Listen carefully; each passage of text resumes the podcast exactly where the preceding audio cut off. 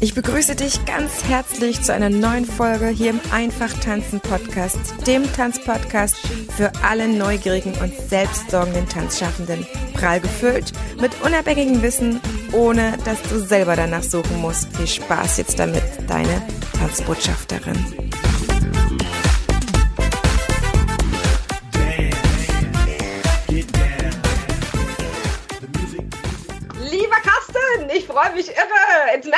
Time. Schön, dass du da bist. Dankeschön, dass ich bei dir sein darf. Hallo.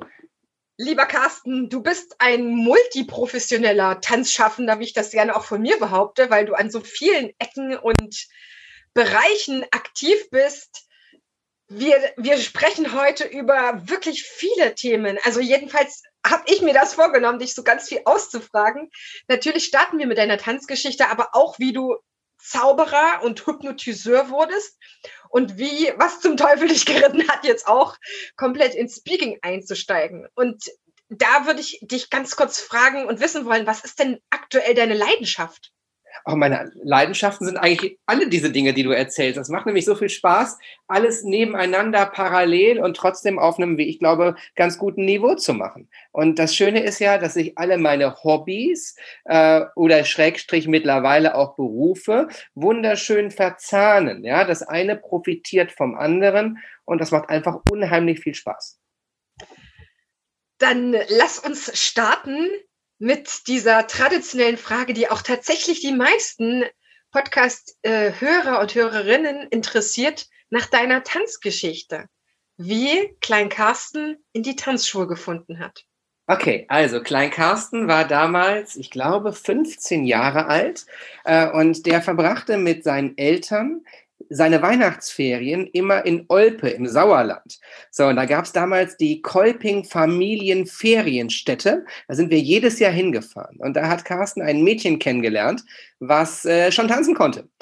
Und äh, ich fand dieses, Mädels, äh, dieses Mädchen sehr attraktiv und dachte, Mensch, nächstes Jahr, wenn wir uns wiedersehen, weil es waren immer die gleichen Familien, die da waren, dann äh, kannst du tanzen, weil das Mädchen konnte gut tanzen.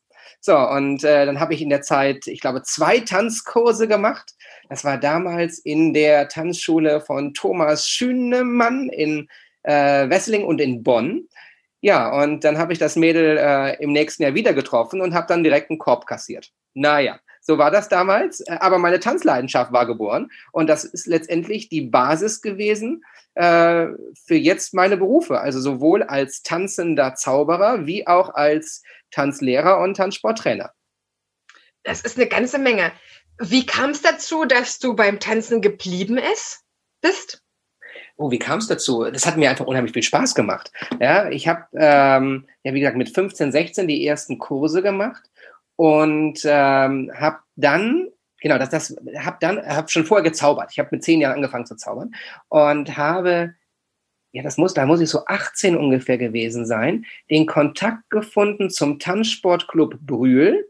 Äh, damals äh, zu Heinz F. Amberg, das war der damalige Vorsitzende vom Tanzsportclub Brühl, und der hatte mich engagiert als Zauberer für eine Weihnachtsfeier. So, und dann war ich auf dieser Weihnachtsfeier des Tanzsportclubs und äh, Heinz Amberg war so ein Menschenfischer. Das heißt, er konnte, hat eine unheimliche Ausstrahlung und konnte Menschen unheimlich gut für sich gewinnen. Und er hat wohl gemerkt, dass ich schon einen Tanzkurs gemacht habe. Wir kamen ins Gespräch und er fragte mich dann, ob ich nicht Lust hätte, mal so Breitensportwettbewerbe zu tanzen. Er hätte doch eine Partnerin für mich. Das war dann die Simone Schäfer, äh, inzwischen Ascher. Die äh, ist, glaube ich, sogar noch äh, in der, äh, im Tanzspiegel aktiv äh, als Grafikerin. Ja, und äh, hat uns dann quasi zusammengebracht und dann haben wir gemeinsam Breitensportwettbewerbe getanzt und dann nachher eben auch Turniertanz bis hoch äh, in die A-Klasse. Und an welcher Stelle deines Lebens wusstest du, dass du das beruflich machen willst, das Tanzen? Das Tanzlehrer sein, meinst du? Mhm. Das war erst deutlich, deutlich später. Also ich habe, äh, wie gesagt, Turniertanz gemacht, auch mit voller Leidenschaft ähm, und äh, habe das wirklich geliebt, habe dann aber eigentlich im beruflich was völlig anderes gemacht. Habe zuerst Jura studiert, habe aber gemerkt, dafür bin ich vielleicht ein bisschen zu bunt, ähm, war dann äh, im Fernsehen unterwegs, also habe äh, in der Presseabteilung von Endemol gearbeitet. Endemol ist ein holländischer Fernsehproduzent und ich habe unter anderem die erste Staffel von Big Brother äh, in der Presseabteilung mit begleitet Wow. Äh, habe für Wer wird Millionär Kandidaten ausgewählt, eine Ausbildung gemacht äh, als Medienkaufmann oder Kaufmann für audiovisuelle Medien, so nannte sich das damals. Habe dann gemerkt, eine kaufmännische Ausbildung reicht alleine nicht. Habe dann studiert, bin Diplom-Medienkaufmann äh, und habe nebenbei weitergearbeitet fürs Fernsehen in diversen Redaktionen und Produktionen, war persönlicher Assistent von Julia Leichig, die, die hat die, die Sendung vermisst gemacht, habe dann überall auf der Welt Leute gesucht und dann nachher auch zusammengebracht. Das war äh, eine durchaus sehr befriedigende Aufgabe, aber äh, habe halt nebenbei immer getanzt, Turniersport, und habe auch nebenbei eine Tanzsport-Trainerausbildung gemacht. Also Breitensporttrainer und dann den Lateintrainer C zunächst gemacht und habe also dann neben dem Beruf zwei, dreimal die Woche im Tanzsportclub Brühl als Trainer unterrichtet. So, die, die Turniertanzgeschichte hat die Basis dafür gegeben und äh, die Auftritte, die ich zwischendurch als Zauber hatte, haben eigentlich auch immer ein ganz gutes Feeling für die Leute gegeben. Ja, und äh, so ist dann eins zum anderen gekommen und irgendwann habe ich dann festgestellt, dass wenn man im Fernsehen arbeitet, in den Produktionen arbeitet, man ja immer nur Aufträge bekommt, immer für diejenige Produktion. Das heißt, du bist unglaublich abhängig von Leuten, die dir in der Produktion den Auftrag geben. Also sei es der Sender, der sagt, hey, du bist jetzt in der Staffel von Nur die Liebe zählt, die geht acht Folgen. Wenn die acht Folgen vorbei sind, müssen wir überlegen, ob wir dir die nächste Staffel noch geben und dann auch, ob wir dich da hinsetzen. Sodass ich dann gesagt habe, okay, das kann auf Dauer nicht das Richtige sein. Ich gehe mal einen Schritt weiter wechsle dann in den Verlag, habe dann noch Einkauf aktuell betreut, das ist ein Magazin der Post, die in 18 Millionen Haushalten, zumindest damals lag, war der Account Manager für. Äh, und irgendwann habe ich dann auf dem Intaco, ähm, weil ich meine Zaubershows verkauft habe dort, auf dem Internationalen Tanzlehrerkongress, äh, Herrn Breuer kennengelernt. Und der suchte gerade jemanden, der seine Kölner Filiale leitete. Und mein Idee war, hey, jetzt machst du schon die ganze Tanzsporttrainer-Geschichte, bist dreimal die Woche sowieso da und machst das eigentlich viel lieber als dein Day Daytime-Job, werd doch Tanzlehrer. So, und äh, der fragte mich dann auf seinem weißen Sofa, äh, Carsten, ich habe gehört, Sie wollen Tanzlehrer werden. Äh, was wollen Sie eigentlich wirklich? Sie wollen doch keine Aschenbecher auskratzen. So, das Originalzitat, ja. Und dann habe äh, ich ihm gesagt, wenn Sie mich so fragen, hätte ich gern die Leitung einer Ihrer Schulen. So, und dann sagte er damals, können wir drüber reden. So, daraus ist dann äh, eine äh, ja, rund, rund zehnjährige Zusammenarbeit geworden, die inzwischen aus anderen Gründen beendet ist. Aber das war auf jeden Fall äh, der Einstieg in die ADTV-Tanzlehrerwelt. Das heißt, du hast eine Tanzschule geleitet. Bist du selber dann noch Tanzlehrer geworden durch die Ausbildung? Ja, also ich habe äh, die Tanzschule als Angestellter geleitet und Herr Breuer hat mir damals die Möglichkeit gegeben, äh, wofür ich auch im Nachhinein sehr dankbar bin, dann direkt äh, auch die ADTV-Tanzlehrer-Ausbildung zu machen. Und ich habe dann eigeninitiativ dann da noch den Tanzsportlehrer ADTV äh, für Latein draufgesetzt, äh, was im DTV quasi der äh, Trainer B-Schiene entspricht. Du bist ja doppelt qualifiziert dann am Ende gewesen. Also ich glaube, ich, das ist, ist auch das Schöne, diese Abwechslung zu haben. Weißt du, ich habe auch dann und bis zu 20 Stunden die Woche selbst unterrichtet, neben der organisatorischen Tätigkeit. Also Schule organisiert plus Unterricht. Und das war auch mir wichtig, ja, dass ich all diese Komponenten habe. Du hast, ich habe den wirtschaftlichen Background durch das Medienökonomiestudium, durch die kaufmännische Ausbildung. Ich habe den tanzsportlichen Background und ich habe den Tanzlehrer-Background. So, und all das zusammen macht so ein bisschen, ich will mich jetzt nicht zu hoch, aber es ist so ein bisschen eierlegende Wollmilchsau, wenn du jemanden brauchst, der eben das Business Tanzschule betreibt. Mhm. So, und äh, ja, das macht auch Spaß, diese, diese Kombination. Ich könnte nicht nur eins davon. Ich kann nicht nur äh, Unterrichtsroboter sein. Ne? Also das, das, das klingt böse und ich meine das bitte nicht böse, weil ich habe hohen Respekt vor dem, was die Kollegen machen, die wirklich 30, 40 Stunden die Woche äh, im Saal stehen. Aber die Kombination aus all diesen Tätigkeiten, äh, gleichzeitig Gastgeber zu sein oder eben auch zu performen, äh, das, das macht mich halt aus. Das fordert dich halt auch nochmal ganz anders heraus auf verschiedenen Ebenen. Und das ist ja auch oft das Gefühl von, von Kollegen, ich kann doch auch noch mehr. Ich, mich macht doch noch mehr aus. Und deswegen wollen sie einfach noch ein paar andere Felder, auf denen sie dann arbeiten können, ob das jetzt nochmal eine Moderation ist oder so ein bisschen, keine Ahnung, das Barkeeper-Feeling nochmal zu haben. Es gibt ja. ja doch in der Tanzschule mehrere Felder, auf denen man aktiv sein kann. Oder viele Kollegen, äh, Tanzschulinhaber beziehen auch ihre Angestellten mit ins Marketing ein, um dort sich einfach nochmal inspirieren zu lassen oder Arbeit abnehmen zu lassen. Da gibt ja doch viel mehr her. Ich habe mal eine Fortbildung mitgemacht bei Holger Pritzer, den ich auch sehr schätze. Ja? Und äh, Holger hat in dieser Fortbildung eine Folie an die Wand geworfen, wie viele verschiedene Berufsbilder doch eigentlich in dem Berufsbild Tanzlehrer drinstecken. Ja, mit Eventorganisator, mit Psychologe, mit all diese, diese, diese Aspekte, die unser Dasein hat. Und das ist, ich glaube, es gibt wenig Berufe, die so vielfältig sind äh, wie, wie unser Beruf. Ja, und leider wird er eben, äh, was bist du denn? Ach, Tanzlehrer. Das wird häufig leider nicht so wertgeschätzt. Ja, dabei ist da so viel drin, äh, was den Menschen Freude bereitet und einen Mehrwert auch für unsere Kunden gibt. Absolut.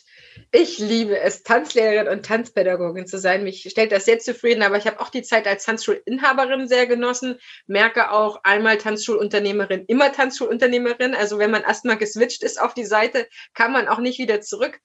Und ähm, ja, mittlerweile kann ich mich ja noch auf ganz anderen Feldern austoben oder, oder muss das, wie auch immer man das sieht. Es ist auf jeden Fall äh, eine sehr, sehr schöne ähm, multiple ein multiples Arbeitsfeld, was du dir auch geschaffen hast. Du hast mittlerweile deine eigene Tanzschule, die du leitest. Korrekt. Zusammen mit zwei Kollegen. Ich mache das nicht alleine, ich mache das mit zwei Kollegen zusammen. Wie, wie bist du zu dieser Tanzschule gekommen? Äh, es, es, kam ein Ruf. Also ich war in meiner Situation in Köln nicht mehr glücklich und äh, es gab eine, ähm, eine Freundin, die mir mitgeteilt hat, dass äh, eine Schule in Kerpen, äh, die ich, also in Kerpen-Horem sind wir, dass dort äh, eine offene Position ist, dass dort ein ADTV-Tanzlehrer gebraucht wird, da die Schule durch den Weggang einer anderen Kollegin nicht mehr ADTV war. Und äh, da ich halt ADTV-Mitglied bin und auch voller Überzeugung bin äh, und wie gesagt, die, die Möglichkeit sich ergeben hat, dort einzusteigen, habe ich dann die Chance genutzt und äh, bin da auch sehr glücklich, weil wir äh, eigentlich bis auf Covid äh, voll im Plan sind. Also wir sind äh, sogar über Plan. Ja, wir, wir wollen diese Schule groß, größer machen, wir wollen sie weiter ausbauen.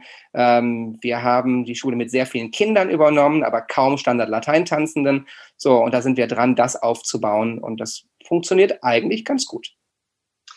Nimm mich noch mal ganz kurz mit, weil das interessiert mich tatsächlich jetzt sehr.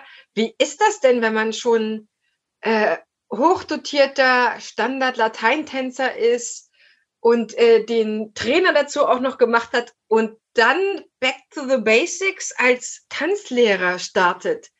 Kamst du dir, also tänzerisch warst du ja auf der maximalen Höhe, würde ich jetzt mal sagen, für die Ausbildung, aber das war das noch mal eine andere Herausforderung. Also du musstest ja quasi wie ein wie ein Lehrling genauso anfangen, ein Handwerkszeug zu lernen. Das sind zwei komplett verschiedene Welten. Ob du jetzt als Tanzsportler aktiv bist oder ob du, ich sage jetzt mal ganz lieb, Familie Schmidt, Familie Müller, äh, dann beibringst, wie ein Cha-Cha-Cha-Grundschritt funktioniert.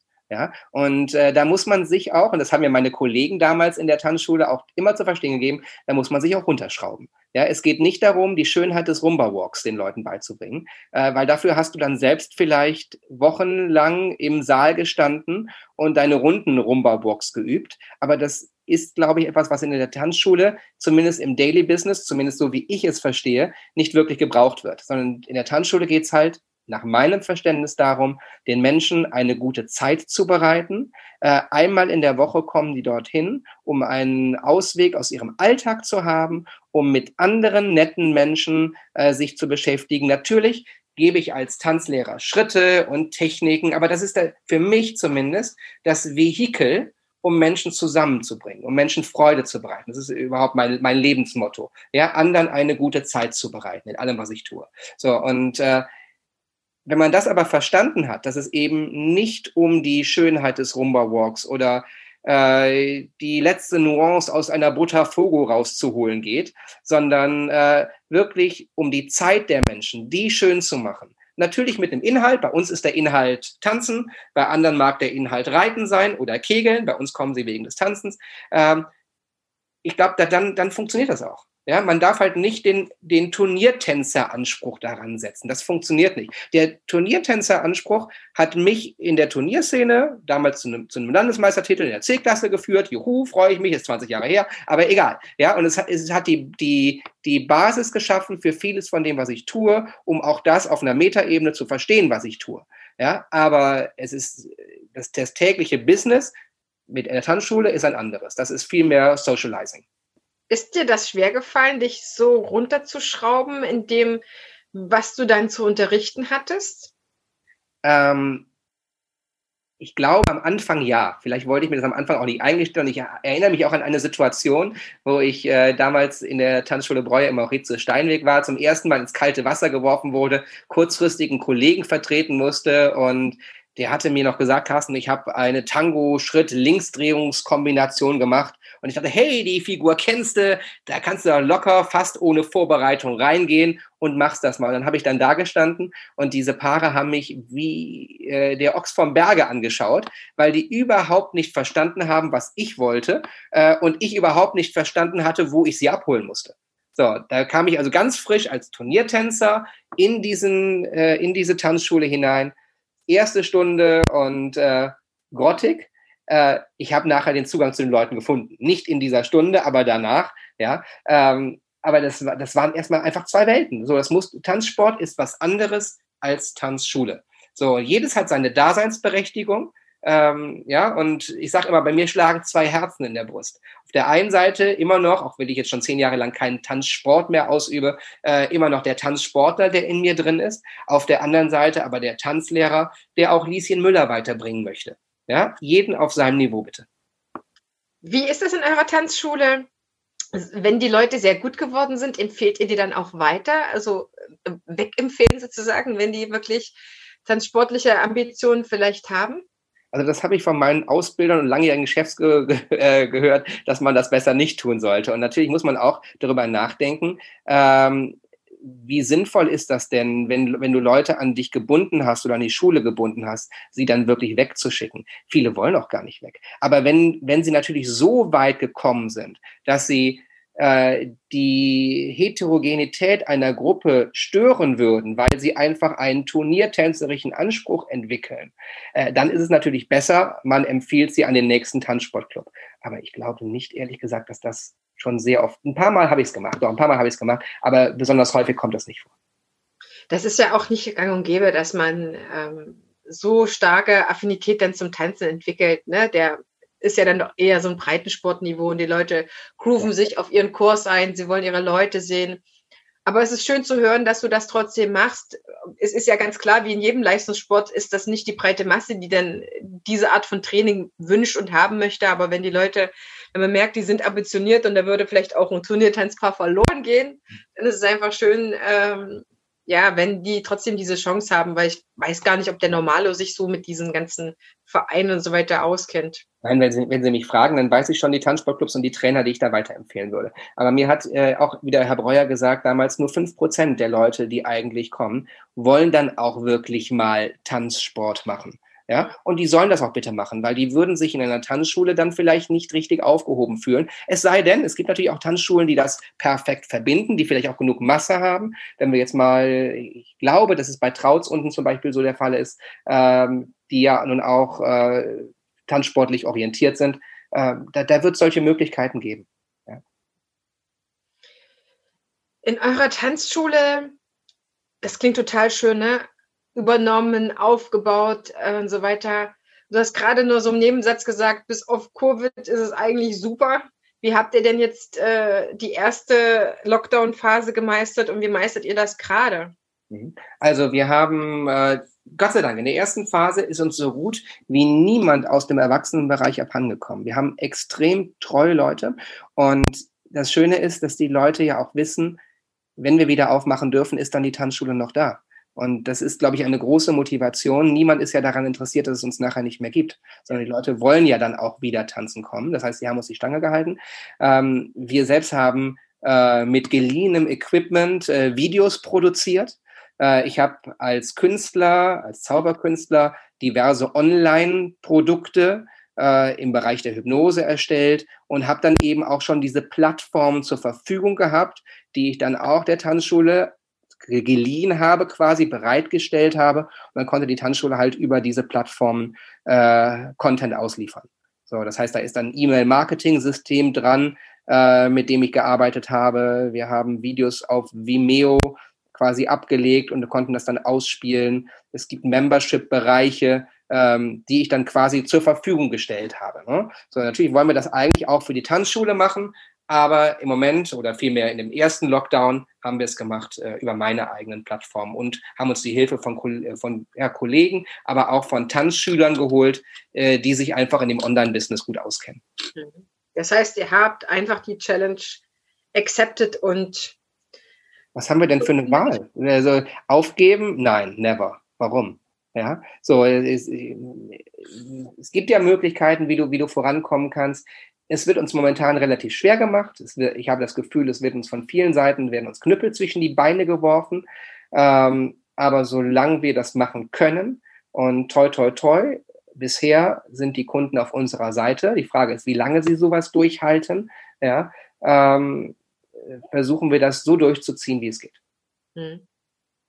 Du hast auf jeden Fall sehr viele, sehr viele gute Eigenschaften, sage ich mal, um das Ganze dann sportlich zu nehmen oder auf gute Ideen zu kommen. Sicherlich ist das Team auch an der Stelle sehr, sehr, sehr viel wert, glaube ich, oder? Ja. Ja, ich bin mir auch hundertprozentig, wir haben ein, ein, ein richtig schönes Team geformt in den ja, ein, ein Jahr und ich glaube jetzt vier Monaten, äh, wo ich in Kerpen bereits bin, äh, auf die ich mich einfach hundertprozentig verlassen kann. Die sind einfach voll auf unserer Linie und äh, ich glaube, wir behandeln sie gut. Äh, also wir, das sind meine beiden Teilhaber, Kollegen und ich. Äh, und ähm, ja, ich, ich, ich glaube, dass wir alle an einem Strang ziehen können. Jetzt hast du neben deinem Tanzlehrerleben ja auch noch dein Zauberleben weiter aufgebaut, Zaubererleben. Wie ist das damit weitergegangen? Du hast jetzt ein bisschen was zu deinem Tanzsport erzählt, dann wie du in die Tanzschule gekommen bist und auch noch Tanzlehrer geworden bist. Hast du dann mit Zaubern aufgehört? Nee, äh, ich bin mit 16 Jahren in den magischen Zirkel von Deutschland gekommen. So, und, äh, Was das, ist das? Der Magische Zirkel von Deutschland ist eine Vereinigung von inzwischen rund 2800 äh, Hobby- und Berufszauberern, ähm, die einfach als Hobby oder Beruf die, Zauberer, die Zauberei haben. So, das ist äh, Opa Egon drin, der seinem äh, Skatkumpel abends mal einen Trick zeigt, genauso aber wie bis vor kurzem, leider sind sie jetzt ausgetreten, die Ehrlich Brothers. So, ja, so, ähm, also du hast die ganze Palette vom Top-Profi bis zum tiefsten, äh, also bitte Laienzauberer. Nicht, bis zum Laien, sagen wir nicht tiefsten, bis zum Laienzauberer, der das einfach aus just for fun macht. So. Und äh, ich habe mit zehn Jahren angefangen zu zaubern äh, ne, mit sieben sogar. Mit sieben habe ich zum ersten Mal Zauber gesehen. Dann hat sich das so langsam entwickelt. Kindergeburtstage, Hochzeiten, ähm, katholische Nachmittage der Fahrjugend und so weiter. Und als ich dann irgendwann bei Klaus Saalberg, äh, falls er zuhört, hallo lieber Klaus, grüße dich, ähm, Tanzturniere getanzt habe. Also als, mein, war mein Trainer in der D- und C-Klasse, in der E, D- und C-Klasse, die gab es damals noch. Ähm, bin ich auf die Idee gekommen, wie cool wäre es, wenn ich Tanzsport, also damals lateinamerikanischen Turniersport, mit Großillusionen, das sind also diese Tricks, wo du eine Partnerin in irgendeine Kiste reinsteckst, die mit Schwertern durchlöcherst und so, ja. Also alles das, was so im Rahmen des Strafgesetzbuches normalerweise geahndet wird. Äh, wenn, du, wenn du das kombinieren würdest. Und so entstand dann für einen Galaball des Tanzsportclubs Brühl ähm, ich glaube im Jahre 1998, 97, 1997 entstand Magic Meets Dance. Der Name ist von meiner damaligen Deutschlehrerin kreiert worden, Elvira Hollands. Magic Meets Dance, also Tanzsport äh, oder Zauberei trifft Tanzsport. So, und da sollten wir damals einen Pausenfüller-Act machen für den jährlichen Galaball des TSC Brühl. Da haben wir noch ein Casting mitgemacht. Die Frau des Vorsitzenden hat sich die Nummer vorher noch angeschaut und so. Ja, und äh, haben dann eine Illusion vorgeführt, ein Kostümwechsel war dabei und jetzt ungefähr 20 Jahre später ähm, haben wir den Vorentscheid zur deutschen Meisterschaft der Zauberei gewonnen mit äh, 22 Kostümwechseln innerhalb von 10 Minuten. Und eine Menge Großillusionen und so. Und äh, es ist einfach gigantisch, was daraus geworden ist. Wir durften das Eurodance Festival mit unserem Act eröffnen. Wir haben gespielt auf der Profi-Weltmeisterschaft der lateinamerikanischen Tänze in Bonn im Maritim. Wir waren in der Siegerlandhalle auf der Europameisterschaft der Profis zu Gast. Wir haben eine zehn Tänze DM, Deutsche Meisterschaft in Paderborn gespielt. Äh, all die großen Säle der Republik, ähm, vom Bayerischen Hof in München, wo wir zu Gast sein durften, bis CCH in Hamburg. Also richtig, richtig cooles Zeug, was wir dann äh, quasi gerockt haben.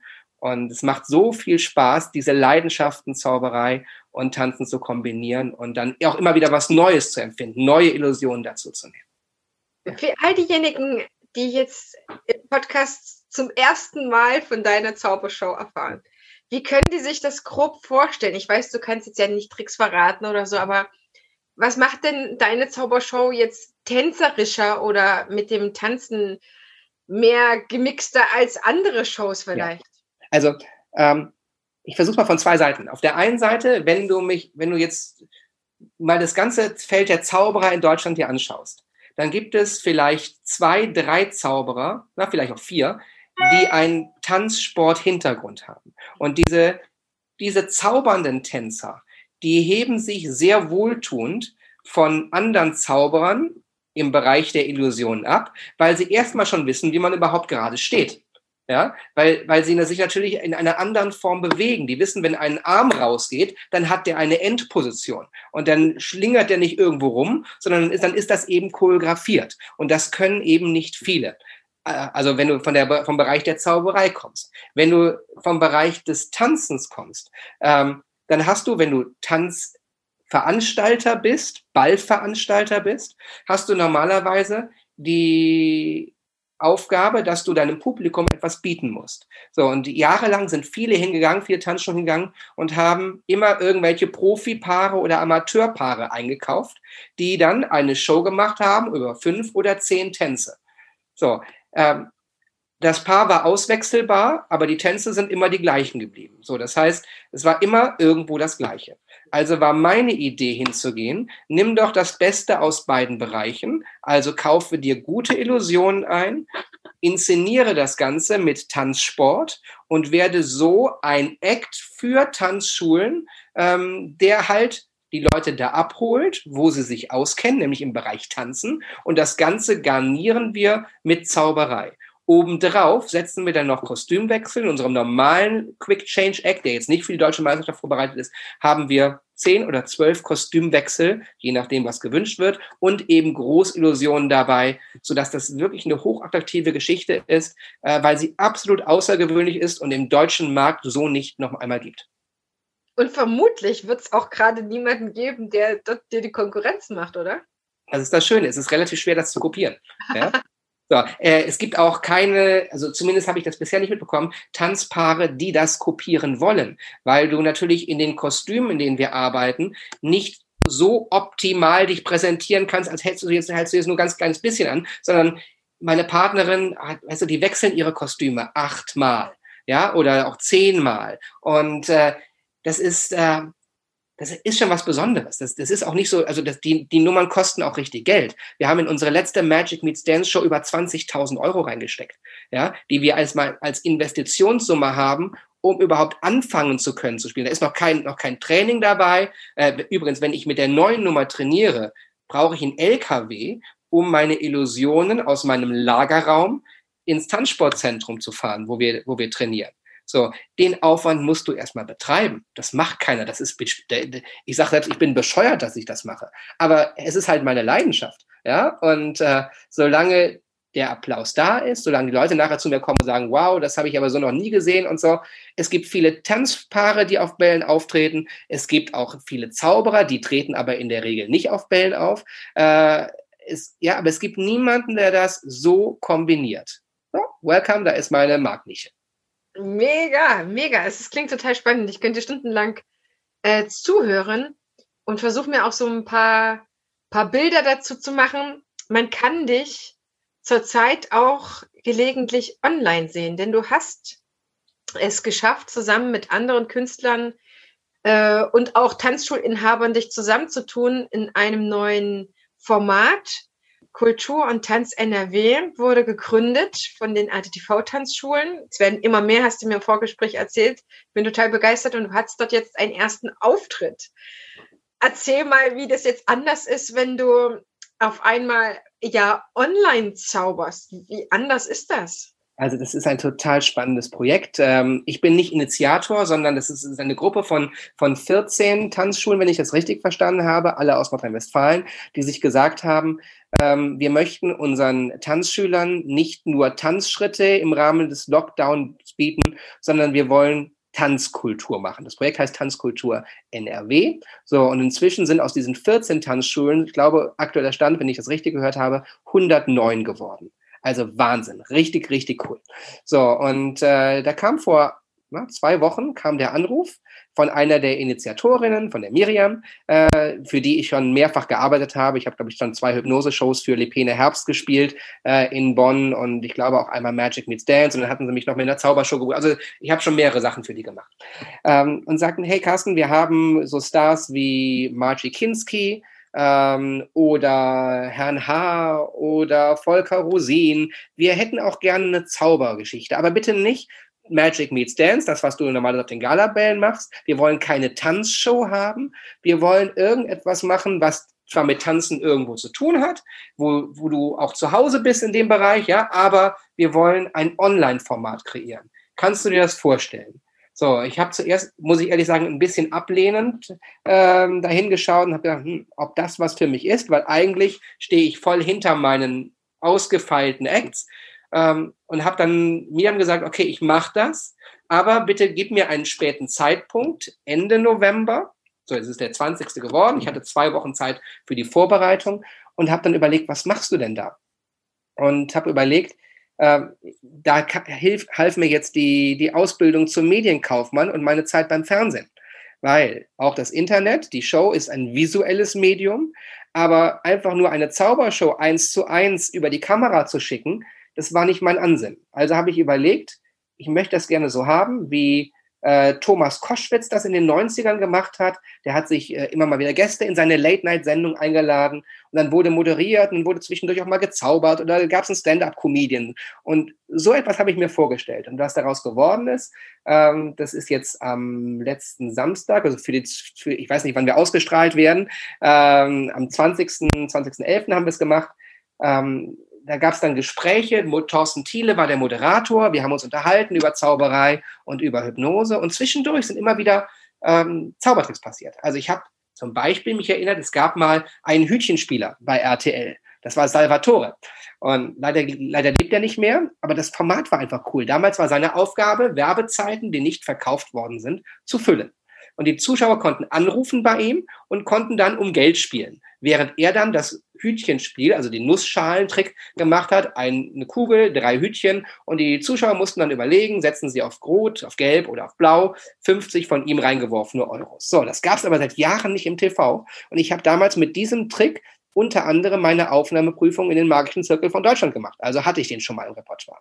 Und habe dann einfach mein gesamtes Repertoire der letzten 30 Jahre mal durchforstet. Ähm, wo gibt es Dinge, die visuell sind, die man also gut über die Kamera transportieren kann?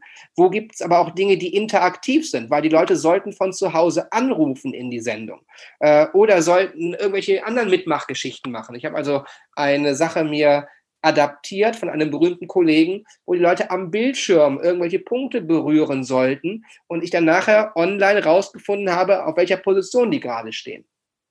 So, dann habe ich mein magisches Quadrat mitgebracht.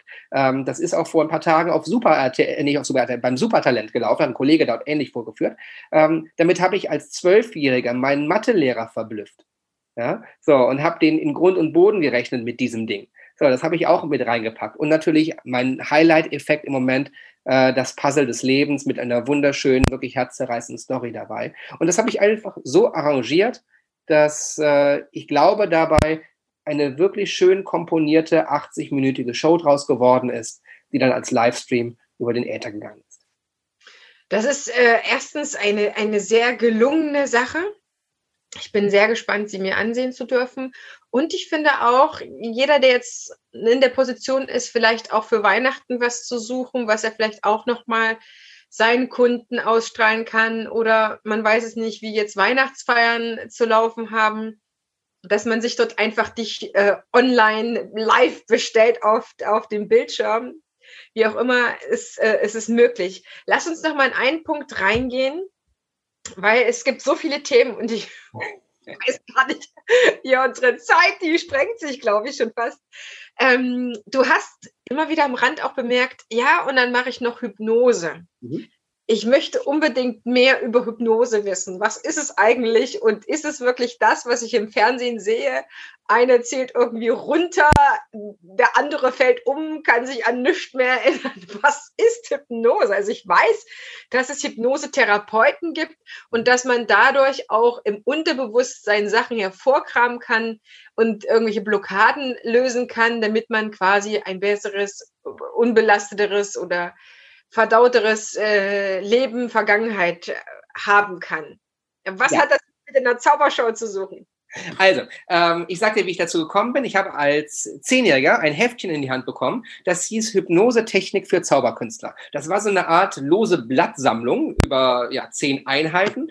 Und ähm, dann habe ich quasi das an meiner Schwester ausprobiert, die war sieben, ich war zehn, äh, und habe sie quasi in den Schlaf gequatscht. Habe das dann im, Zau äh, im, im Freundeskreis auch ausprobiert, hat auch funktioniert, habe es dann aber dann zugunsten der Zauberei liegen lassen. Und dann vor circa, ja, 13 Jahre ist es her, habe ich diverse Hypnoseausbildungen begonnen. Einmal in der Nähe von München an der Hypnoseakademie ähm, und dann aber vor allem in Las Vegas. Sprich, ich war bei Mark Savard, äh, bei Justin Trance, das sind zwei der Las Vegas Headliner und habe mich dort nochmal von der Pike auf in Showhypnose ausbilden lassen und zwar in diesem amerikanischen Stil.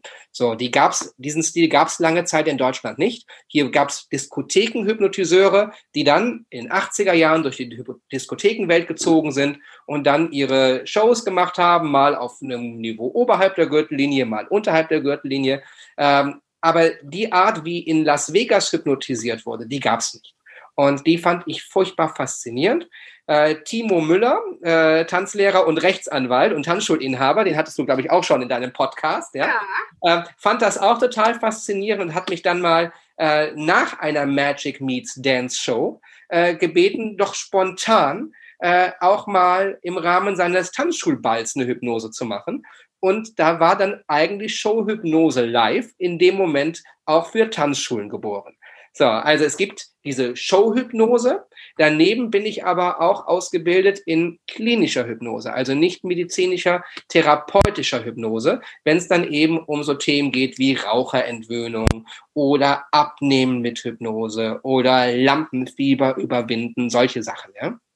Mein Kernprodukt, das ist allerdings Showhypnose Live. Damit bin ich in ganz vielen Tanzschulen unterwegs, also Tanzschule Gutmann, der Matthias Blattmann oder Johnny Schmidt-Brinkmann, äh, die buchen mich jedes Jahr für ihre Halloween Overnight Partys. Und dann habe ich 400 Jugendliche, mache meinen Aufruf, äh, wer Lust hat, zu mir nach vorne zu kommen, um sich in diesen wunderschönen Zustand der absoluten Entspannung bringen zu lassen, der darf jetzt nach vorne kommen. Rekord vor zwei Jahren innerhalb von zwei Sekunden waren von den 400 Leuten im Zuschauerraum 100 Leute bei mir vorne. Ja, das ist eine Sache, die geht bei Jugendlichen sowas von ab. Ja, so, weil die sind neugierig, die wollen das erleben und die wissen auch genau, ich werde Spaß mit denen haben. Da geht es also nicht um irgendwelche therapeutischen Aspekte, da geht es darum, in diesen Zustand reinzugehen und dann einfach mal wie ein Orchestermusiker zu spielen. Oder ich tippe ein Mädel auf die Stirn und sage, wenn du die und die Musik hörst, bist du der Ansicht, du bist Beyoncé. So, und dann kommt All the Single Ladies und in dem Moment, wenn sie diesen Titel hört, dann springt sie auf und tanzt und agiert und singt wie Beyoncé. Ja? Oder ähm, die Leute haben das Gefühl, sie haben irgendeinen Mann im Ohr sitzen, der ihnen irgendwelche Witze erzählt. Und wenn du siehst, wie die abgehend vorlachen, ja, es ist einfach großartig, es ist richtig, richtig cooles Entertainment, was man in Deutschland, behaupte ich mal, auf dem Niveau sicherlich sonst nicht sieht. Weil ich habe schon den Anspruch, dass wenn ich etwas mache, sei es in der Zauberei oder im Tanzen oder äh, eben auch in der Hypnose, ich möchte ganz vorne mitspielen und deswegen habe ich mich halt auch umfassend ausbilden lassen, auch rechts und links vom Tellerrand, dass ich einfach in der Lage bin, äh, auf alle Situationen auch zu reagieren. Was ist jetzt der Unterschied zwischen einer Showhypnose und einer klinisch-therapeutischen Hypnose? Ja, ich bin froh, dass du das fragst. Also, äh, die Showhypnose hat den ganz klaren Zweck, die Leute zu unterhalten. Da geht es mir nicht um irgendwelche Ängste auflösen, Blockaden überwinden etc. Da geht es darum, sie für eine Stunde, für 75 Minuten einfach aus ihrem Alltag rauszuholen und mit den Leuten Freude zu haben. Und gleichzeitig habe ich den Anspruch, dass ich ein bisschen was über Hypnose auch erzähle, also auch ein bisschen aufklärend äh, äh. Das führt mich dann in den Bereich Speaking nachher mal hinein. Ja? Aber im Unterschied zur therapeutischen Hypnose, sei es jetzt medizinisch oder nicht medizinisch, da verfolgen wir einen ganz klaren therapeutischen Zweck.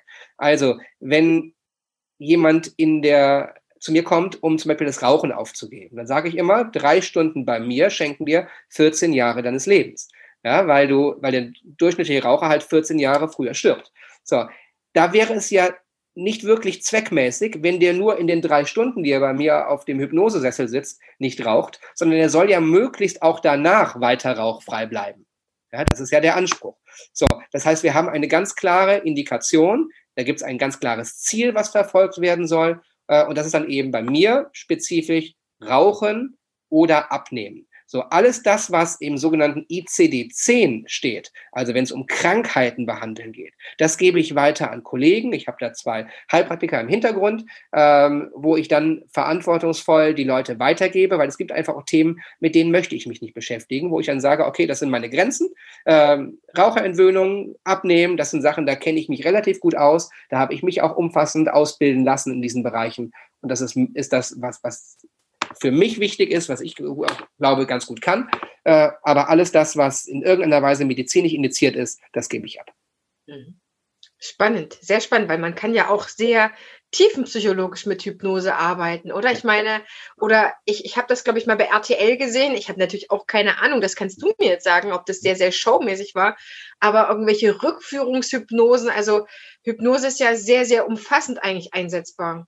Also diese Rückführung gibt es tatsächlich. Äh, ich habe im Rahmen einer analytischen und regressiven Hypnoseausbildung äh, auch schon mal Rückführungen durchgeführt. Ähm, wobei ich persönlich kann dir nicht sagen, ob das jetzt wahr ist oder nicht wahr ist. Es geht, kommt, geht auch gar nicht darum, ob ich das als wahr empfinde oder nicht, sondern die Wahrheit liegt beim Probanden. So, ich kann es, ich kann es nicht beweisen, dass das funktioniert. Der Proband im Zweifelfall auch nicht, weil ich weiß nicht, hat der Proband das vielleicht aus irgendeinem Buch, einer Filmsequenz etc. Ich weiß, im Rahmen der Ausbildung, wo ich es gelernt habe, hatte ich jemanden mit einem Doktortitel auf meiner Couch liegen und sie erzählte mir weinend, wie sie gerade zu ihrer Hinrichtung geführt wird. Und sie beschrieb mir äh, ganz genau diesen Marktplatz und sie beschrieb mir die einzelnen Personen, die auf dem Marktplatz waren. Wie eine Frau eine Mandeleier, eine altdeutsche Mengenbezeichnung, eine Mandeleier äh, Richtung Guillotine, äh, also wie, wie sie einer Frau begegnet ist, die, die, das halt trug, ja, während sie zur Guillotine ge geführt wurde. Ähm, ich weiß nicht, woher sie diese Bilder hat. Ob diese Bilder wirklich erlebt worden sind, ob sie äh, in, in einem Film, in einem Buch äh, oder auch nur eingebildet sind. Für mich entscheidend ist nachher die Frage, hilft das der Frau, um mit Situationen später besser zurechtzukommen? Ja, ähm, ich führe selbst keine Rückführungen durch. Ich habe das damals aus reinem Interesse gemacht. Ja, ich beschränke mich wirklich auf Raucherentwöhnung, Gewichtsreduktion und eben äh, die, das, das äh, Thema der Showhypnose. Äh, aber ich will das, will das in keiner Weise irgendwie negativ einordnen. Ich will auch nicht behaupten, dass es das nicht gibt. Ich glaube, es gibt sogar sehr viel zwischen Himmel und Erde, was wir uns nicht erklären können. Und dafür könnte Hypnose tatsächlich etwas sein, was dem Ganzen auf die Sprünge hilft. Ja. Jetzt hast du noch den letzten Bereich, den ich dich unbedingt ausfragen muss, angesprochen. Bitte. Du bist ein Tanzlehrer, ein Tanzschaffender, ein Creator, der auch noch gesagt hat, so, ich mache ja noch nicht genug. Ich führe eine Tanzschule, ein Team und Zauberer und hypnotisiere. Ich äh, gehe jetzt noch ins Speaking. Das heißt, du hast dich noch fürs das Speaking ausbilden lassen. War das bei Hermann Scherer selber? Ja, ich äh, habe also wirklich das große Glück gehabt, äh, dass ich äh, auf einer Veranstaltung von Tobias Beck vor einem Jahr äh, einmal Hermann Scherer live erlebt habe. So, und ich bin da eigentlich hingekommen, weil ich jemand anderen sehen wollte, äh, der zum Thema Hypnotic äh, Selling sprechen wollte. So, und da war ich ehrlich gesagt sehr enttäuscht, weil derjenige, der über hypnotisches Verkaufen reden wollte, seinen eigenen Kurs mit Hilfe eines simplen Streichpreises, also ich setze mal einen sehr hohen Preis an, streich den durch und mach den kleiner ähm, verkauft hat. Also das hatte, hatte so überhaupt nichts mit dem zu tun, was, was er eigentlich äh, verkaufen wollte. Und dann, ich war eigentlich schon drauf und dran zu gehen, weil ich sehr unzufrieden war. So, und dann kam aber Hermann Scherer und der hat eine Stunde lang eine Speech abgeliefert. Ich meine, mittlerweile kenne ich diese Speech fast in- und auswendig, weil es halt seine normale Speech ist, die halt an bestimmten Punkten abgewandelt wurde. Ähm, der mich aber da sofort davon überzeugt hat, Carsten, ich, ich habe hier, also hat er an alle gemacht, das Angebot, äh, hier gibt's äh, eine Ausbildung äh, oder das, das ist ein Online-Produkt äh, zum Top-Speaker, also irgendein so Kurs, ja. So das ist ein Vollprogramm, also kostete irgendwie 80 Euro oder so. Und ich habe gesagt, okay, ähm, kannst du jetzt mal machen. Äh, der hat gut abgeliefert äh, und wenn es, wenn es äh, den Kurs nicht wert ist, zumindest, das ist dann eine Anerkennung für diese tolle Rede, die er da gehalten hat. Also habe ich gedacht, mach's dann. Hab mir, hab mir das angeschaut, fand den Inhalt richtig gut und bin dann über irgendeine Facebook-Anzeige ein Jahr später wieder auf ihn drauf aufmerksam geworden und habe jetzt bei ihm das sogenannte Goldprogramm absolviert. So, das ist also seine, seine ja, Speaker-Ausbildung trifft es nicht ganz. Es geht mehr darum, Menschen zur Marke zu machen. Welche Strategien gibt es, um Menschen noch größer zu machen, eine, eine höhere Öffentlichkeit zu bekommen, etc. Aber im Rahmen dieser Ausbildungen veranstaltet er auch sogenannte Speaker Slams. So, und äh, dieses, dieser Speaker Slam, ähm, da geht es darum, dass du innerhalb von vier Minuten äh, dein Thema so vorstellst und Leute im Zuschauerraum halt abholst und begeisterst. Und ich muss gestehen, im Vergleich zu vielen anderen, die daran teilgenommen haben, habe ich nun einfach den Riesenvorteil, dass ich seit 30 Jahren als Zauberer auf der Bühne stehe, dass ich in jeder Woche zwischen 12 und 15 Tanzkurse noch gebe, dass ich also ständig in Interaktion mit Menschen bin und ich glaube, über diese Tätigkeit auch durchaus verstanden habe, wie man Kontakt aufbaut, wie man Connection schafft, wie man Emotionen schafft. So, und äh, als dann klar war, dass ich eben auch an diesem Speaker Slam teilnehme, habe ich mir überlegt, wie schaffe ich das denn, diese Emotionen auch zu bekommen und dann auch wirklich gutes Material da für mich rauszuholen und habe mir dann eben überlegt, ich mache eine Rede zum Thema Lampenfieber. Das kann ich aus der Historie auch gut begründen, denn ich habe unzählige Prüfungen selbst absolviert.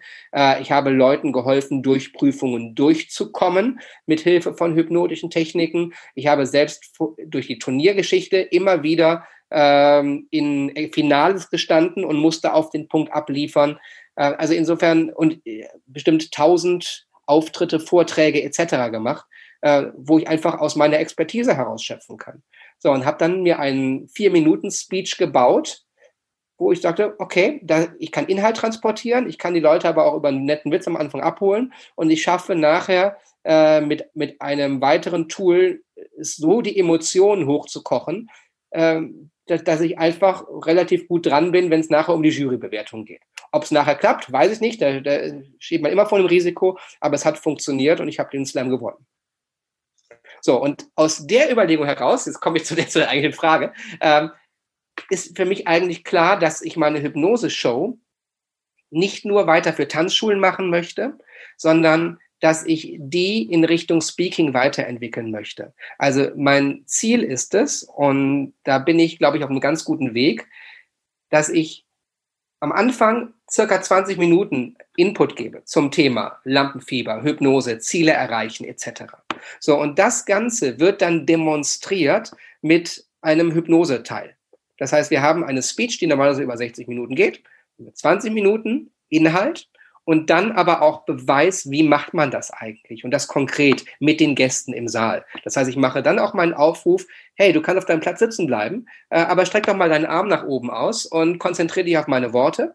So, und dann suche ich mir Leute raus, die ich dann mit auf die Bühne nehme und dort in einem vernünftigen Setting, sehr niveauvoll, oberhalb der Gürtellinie den Leuten zeige, was mit Hypnose möglich ist. Und dann bekommt man genau das, was Hermann Scherer auch propagiert, dass nämlich einfach nur wissenschaftlicher Inhalt mit 500 Euro bezahlt wird. Wenn du einen Professor irgendwo einkaufst, der dir was erzählt, dann hast du vielleicht einen wissenschaftlich fundierten Hintergrund. Was aber viel spannender ist, ist, wenn du Gänsehaut erzeugst, wenn du die Emotionen bekommst, wenn du die Leute wirklich mitnimmst auf deiner Reise. Und dann sagt er, wird das mit 10.000 Euro fakturiert. So, also da sind wir lange nicht, ja, aber der, der Weg dahin muss doch sein, mit der Expertise äh, den Leuten genau diese Hypnose schmackhaft zu machen und sie dann in diese Welt mitzunehmen. Und ich glaube, dann, wenn das funktioniert, dann habe ich gewonnen. Ist es dann für dich Infotainment, was du dann machst? Ja, definitiv. Das ist ja auch was, was Tobi Beck und so weiter, die sind ja große Fans davon. Die sagen ja auch immer, Wissen braucht Anwendung, Wissen braucht einen Rahmen, braucht einen persönlichen Bezug und muss irgendeine Art von Demonstrierung finden. Ob das jetzt mit Worten ist oder ob das, wie du das dann machst, mit einer Hypnose-Show, ist, glaube ich, ein Format, was sich sehr, sehr gut verkauft, weil es viel näher an den Menschen dran ist, an ihren Bedürfnissen, vielleicht auch zielgruppenabhängig, wer dort dann auch sitzt, ne, wie man es dann anpasst. Was du über Hermann gesagt hast, dass er das ja auch macht mit seinen mit seinen Keynotes. ja, und ich, ich glaube, ich mache vieles von dem sowieso jetzt schon. Wenn ich meine Hypnose-Show für Schüler mache oder meine öffentlichen Veranstaltungen, dann erkläre ich sowieso die ganze Zeit, was ich tue. Ja, also bei mir siehst du nicht nur, dass Leute irgendwie umfallen und äh, dass, dass sie dann plötzlich, also vielleicht haben sie einen Schuh in der Hand und sie sehen den Schuh nicht. Ja, so und ich bitte Sie, nach dem Schuh zu suchen. Das ist eine lustige Situation, weil du hast ihn in der Hand, jeder sieht ihn, nur du selbst nicht. Ja, so, aber diese Situation kannst du halt auch umdeuten. Wie oft ist es so, dass wir im täglichen Leben die Lösung quasi für uns klar auf dem Tisch haben, aber wir sehen die Lösung nicht. So, wir sind irgendwie in unserer Gedankenwelt blockiert. So, und diese Beispiele zu nehmen, mit hypnotischem Kontext zu versehen und sie in eine schöne Speech zu bringen, das ist die Aufgabe, die ich mir jetzt gerade stelle. Also ich finde Speaking total faszinierend und frage mich, inwieweit es vielleicht auch etwas ist, was unsere Kolleginnen, Kolleginnen, Zuhörer, Zuhörer sein kann, was sie interessiert. Was hat dich am Speaking so fasziniert? Warum hast du so voll das teure, an meiner Sicht, das teure Goldprogramm von Hermann Scherer gebucht? Ja, weil ich einfach, ich möchte meine Marke weiterentwickeln. Das ist ja keine reine Speaker-Ausbildung. Ne? Das muss man mal sehen. Du, bekomm, äh, du hast einen Tag dabei, der ist äh, bei mir gewesen mit Frank Asmus, äh, der diese Keynotes auch für Apple vorbereitet. Ja? Also richtig top Leute, die, die, die er da reinholt. Ähm, und dann eben Dinge auch strukturiert und erzählt, wie die Sachen aufgebaut sind. Vieles von dem weiß ich einfach durch jahrelange Übung schon. Aber ich glaube, ich, ich möchte einfach meine Marke, Carsten Fender, mit all den Facetten eben nicht nur im Tanzbereich äh, nach, nach draußen. Ich vermute mal, die meisten im ADTV oder auch im DTV, äh, viel, viele von denen, nicht vielleicht nicht die meisten, aber viele von denen kennen meine Show. Ja, so, aber in der normalen Wirtschaft draußen bin ich relativ unbekannt. So, ja, äh, weil es bisher einfach nicht mein Markt war. Und ich muss einfach sehen, dass ich meine Märkte auch weiterentwickle. Warum denn nicht? Ich, ich mag es nicht stehen zu bleiben. Ich will weiter wachsen. Diese, dieses Thema Personal Brand oder Branding ist sehr, sehr, sehr spannend. Ich meine, nur deswegen habe ich Tanzbotschafterin kreiert, weil ich gemerkt habe, die Tanzschule ist zu und ich brauche jetzt etwas, was unabhängig von der Tanzschule ist, was nur ich mache, was egal, wo ich dann mal sein werde, ist es ganz klar, dort ist die Tanzbotschafterin. Und das ist ähm, ganz, ganz, ganz spannend, so wie du das sagst, das weiterzuentwickeln, sich zu fragen, wer bin ich, was macht mich aus? Und etwas sehr, sehr Schönes an Arbeit, wenn jetzt der ein oder andere auch von den Zuhörern da sitzt und sagt, was mache ich denn jetzt bloß, ja, was ist meine Zukunft, die ist für viele jetzt sehr ungewiss, wir wissen nicht, wann wir wieder aufsperren dürfen, wann es weitergeht. Und ich meine, es haben ja die Tanzschulen noch eher aufgesperrt, als dann Tanzen wieder an anderen Orten auch möglich sein wird, wo wir auch Freiberufler arbeiten oder was an Größen von Veranstaltungen wieder laufen kann. Von da gesehen ist es ein sehr, sehr schönes Thema, sich mit seiner Brand Persona oder mit seinem Personal Branding auseinanderzusetzen und zu sagen, was macht mich aus, was kann ich anbieten, wie will ich mich gesehen haben, wie sehe ich mich gerade selber. Das hat auch viel mit Überwindungen zu tun, auch mit dem Sachen, was man vielleicht über sich geglaubt hat oder glaubt ja. oder für sich hält. Aber das kann eine ganz, ganz schöne positive Richtung annehmen, die sehr viel Kreativität und kreative Energie freisetzt. So erlebe ich das jedenfalls. Für mich ist das ein super ähm, faszinierendes Thema, so faszinierend, dass ich letztes Jahr äh, in einem ganz, ganz tollen Frauennetzwerk bin ich mittlerweile aktiv und untergekommen. Die äh, Marina Fries-Henze hatte ich auch im Podcast schon, wer das mal in unserer Historie ein bisschen scrollen möchte. Und sie hatte ich im Tanzkurs, ganz schön. wie sich das immer so schließt. Und die bieten mittlerweile von Feminist eine Speaker-Ausbildung an. Es äh, steht der fünfte Durchgang bevor und ich habe mich dort angemeldet, weil ich gesagt cool. habe, ja, ich rede gerne. Und klar, ich bin es als Tanzlehrerin gewohnt zu quatschen, aber ähm, ich möchte die Leute noch besser mitnehmen können. Also das, was mich fasziniert hat, war Maria Arzt mit ihrer Art und Weise, wie sie mit Menschen umgeht. Sie hat noch das Videogestützte und ähm, Coaching dazu. Das ist also etwas tief pädagogisches. Ich münze das für meinen Unterricht um oder habe das auch schon umgemünzt und merke, dass es total schön ist, die Leute mit Worten mitnehmen zu können. Manch einer hat mir jetzt als Kollege schon gesagt, Heider Marie, das mit dem Podcast, das läuft ganz gut. Ich glaube, du hast irgendein sprachliches Talent, wo ich so dachte, ach meinst du? Es funktioniert. Also ich kann nur sagen, es, es, es gibt so viele faszinierende Sachen, die man jetzt einfach weiter für sich denken kann, probieren kann. Und Leute, das Internet ist voll von. Ich kann auf YouTube mich dumm und dusselig gucken, was diese Sachen angeht, Gedanken tanken etc. Es gibt so viele Impulse, die man jetzt schon aufnehmen kann. Es gibt wirklich sehr viele Angebote, Schnupperangebote, kostenlose Webinare, wo man schon mal Anhaltspunkte bekommt, ja, oder halt mal so ein 80 Euro Webinar oder Kurs, was man, ich habe bei Hermann auch schon verschiedenes gebucht. Ja. ja, wie buche ich mein, äh, wie mache ich meinen Videokurs und solche Sachen. Also er hat ja auch äh, niedrigpreisigere Sachen dabei, äh, was schön ist, äh, oder wie schreibe ich mein Buch und so weiter. Also da gibt es eine ganze Welt, die sich auftut. Und die es sich lohnt, gerade in der Zeit, wo man entweder sehr, sehr verbissen an seinem Business arbeiten muss, gerade, ne, weil man irgendwie es jetzt schaffen muss, da durchzukommen durch diese beschissene Zeit, sag ich mal.